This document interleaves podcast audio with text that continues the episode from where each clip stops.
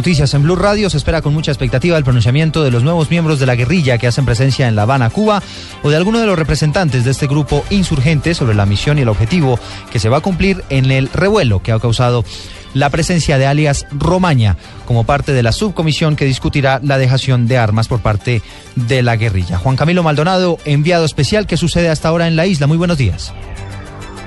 Hola Eduardo, muy buenos días. 8 de la mañana, un minuto aquí en La Habana, Cuba y todavía no se reactiva el nuevo ciclo de negociaciones entre el gobierno y la guerrilla de las FARC. En estos momentos nos encontramos en el Palacio de Convenciones esperando la llegada de ambos equipos. Se tenía previsto una declaración por parte de los miembros de la guerrilla de las FARC sobre esta hora. Sin embargo, pues estamos a la expectativa de esta declaración que muy posiblemente la hará el segundo de las FARC, alias Márquez, precisamente rechazando los señalamientos que se han eh, escuchado por distintos sectores políticos del rechazo de la presencia de alias Romaña en el equipo negociador. Para la guerrilla de las FARC señalan que alias Romaña será fundamental fundamental en el proceso de dejación de armas y un eventual cese al fuego, porque en esto ha sido muy insistente la guerrilla. No va a dejar las armas mientras tanto no haya una tregua con el gobierno nacional. Sin embargo, fuentes del gobierno todavía no confirman si se podría llegar a un cese al fuego bilateral. Recordemos que el presidente Juan Manuel Santos ha sido tajante en este punto. No se cesarán las operaciones militares hasta tanto no haya un acuerdo de paz. Pero en estos momentos ambos equipos negociadores, tanto las FARC como el gobierno, están concentrados en eso. En eso trabaja la subcomisión paralela al margen, obviamente, del equipo negociador, en buscar un cese al fuego entre ambas partes. En cualquier momento, algún miembro de la guerrilla de las FARC entregará declaraciones, obviamente rechazando los señalamientos que se han hecho por la presencia de Arias Romaña aquí en el equipo negociador, pero también de cara a cómo está trabajando la subcomisión para el cese al fuego y la dejación de las armas. Juan Camilo Maldonado, Blue Radio.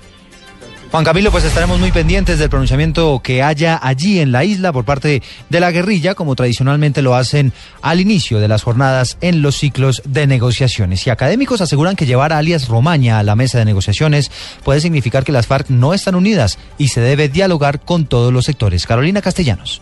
Cristian Rojas, politólogo de la Universidad del Rosario, aseguró que no es muy segura la decisión del gobierno con relación a la ida de varios cabecillas de las FARC al proceso de paz. No sé hasta dónde el gobierno ha calculado el costo y el beneficio de la decisión. Me da la impresión de que es probable que haya sectores de las FARC, quizá un poco más militaristas, como el caso de Romaña, que probablemente estén al margen del proceso o que quizás hayan sido críticos del proceso, tengan sus reservas en la manera como se está negociando y por eso haya que incorporarlos para que en caso de que se firme un acuerdo, en realidad sea un acuerdo con toda la organización y no simplemente con la facción más política que estaría en la Habana. Aseguró que esta decisión podría generar más separación en torno al proceso de paz con los opositores, ya que llevar a un personaje como alias Romaña podría antes generar más debate e incredibilidad. Carolina Castellanos, Blue Radio.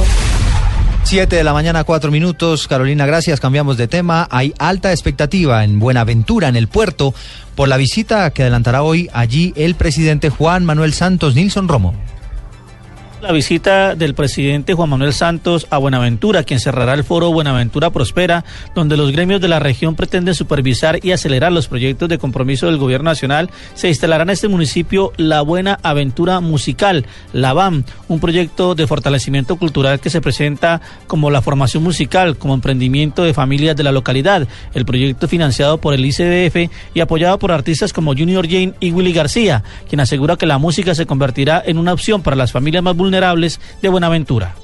Lo que estamos tratando es de coger los muchachos que tienen talento, que tienen ganas y decirles que no es fácil, pero que hay un camino y que estamos ahí para brindar nuestro apoyo. Se están haciendo unas convocatorias para este domingo que se avecina. Eh, la idea es en conjunto de bienestar familiar poder eh, favorecer eh, a nivel cultural muchos de estos jóvenes y acompañarlos en este proyecto.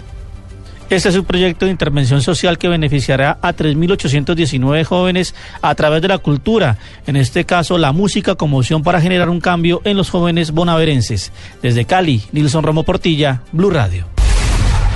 Siete de la mañana, cinco minutos. Hablamos del paro judicial. Hay voluntad de los líderes sindicales para que se levante la protesta. Carlos Alberto González. Así es, eh, Eduardo. Hay eh, voluntad, también hay interés de los líderes agremiados en Nacional eh, Judicial para que ya se ponga freno, fin a esta protesta que cumple más de 15 días. Una protesta que ha perjudicado el normal desarrollo del aparato judicial. Cerca de 8 mil audiencias suspendidas y se ha convocado una reunión para el próximo lunes. Y Freddy Machado, el presidente nacional, pues está muy optimista de que este ese día pues ya cese este paro de actividades. Nos alegra que el ministro de Justicia, por uno de sus asesores, nos haya citado para este lunes a las 9. Los temas son dos, la de congestión y los juzgados permanentes. Se ha, se ha pedido que asistan dos, dos personas. Es una reunión preparatoria. Tenemos que decir que el paro no es solo la descongestión, el paro son muchos los aspectos Hay que recordar, Eduardo, que a esta manifestación eh, se han unido en las últimas horas los trabajadores de la sala disciplinaria, la judicatura. Aparte, también hay sindicatos del INPE, de los tribunales, eh, de los juzgados especializados. Se espera que este lunes pues, por fin se ponga fin a este paro judicial. Carlos Alberto González, Blue Radio. Carlos, gracias. Hablamos de información internacional. Venezuela revisará sus relaciones con España luego de que el presidente del gobierno español, Mariano Rajoy, se declarara preocupado por la situación en cautiverio del líder opositor Leopoldo López. Miguel Garzón.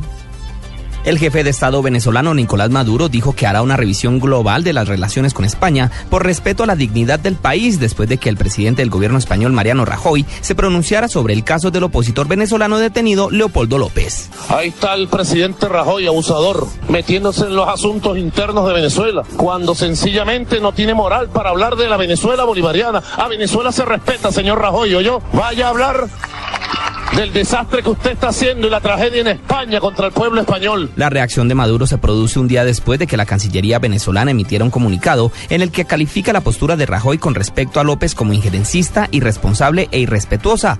Rajoy, que se reunió el miércoles pasado con la esposa del dirigente venezolano Lilian Tintori, manifestó su preocupación y la de la Unión Europea por el juicio al opositor encarcelado desde febrero pasado por acusaciones relativas a hechos de violencia al término de una marcha antigubernamental. Miguel Garzón, Blue Radio.